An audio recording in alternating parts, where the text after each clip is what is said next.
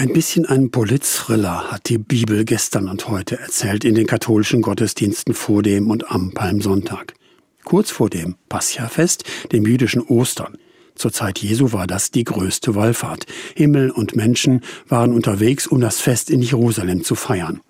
Wenn der Prophet Jesus aus Nazareth in Galiläa wirklich ankommen wollte mit seiner Botschaft, dann musste er auch da sein. Jerusalem ist in diesen Tagen der Mittelpunkt der jüdischen Welt. Anscheinend warten die Leute ziemlich dringend, dass Jesus endlich groß auftritt und dem Establishment die Leviten liest. Vielleicht schlägt er sogar gegen die Römer los. Manche sind eher skeptisch, ob er das wagt, doch wohl kaum. Die andere Seite, eben das Establishment, scheint genau das zu befürchten. Deswegen ihr Fahndungsaufruf, wer weiß, wo dieser Jesus sich aufhält, soll es melden. Jesus selbst verweigert beiden Seiten die gewünschten Sensationen. Er kommt in die Stadt, aber eigentlich nur als Pilger. Da bereiten sie ihm einen fast schon triumphalen Einzug, wobei der große Prophet reitet auf einem kleinen Eselchen.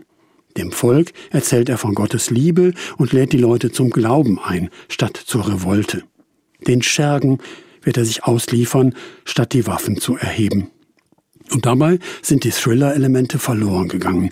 Es bleiben eine ganz gewöhnliche Anzeige mit ein bisschen Schmiergeld, es folgen ein ganz normaler Justizmord und ein unspektakuläres Begräbnis. Die Sensation, das Spannendste an der Jesusgeschichte, das kommt, wenn die Bücher geschrieben zu sein scheinen und zugeklappt.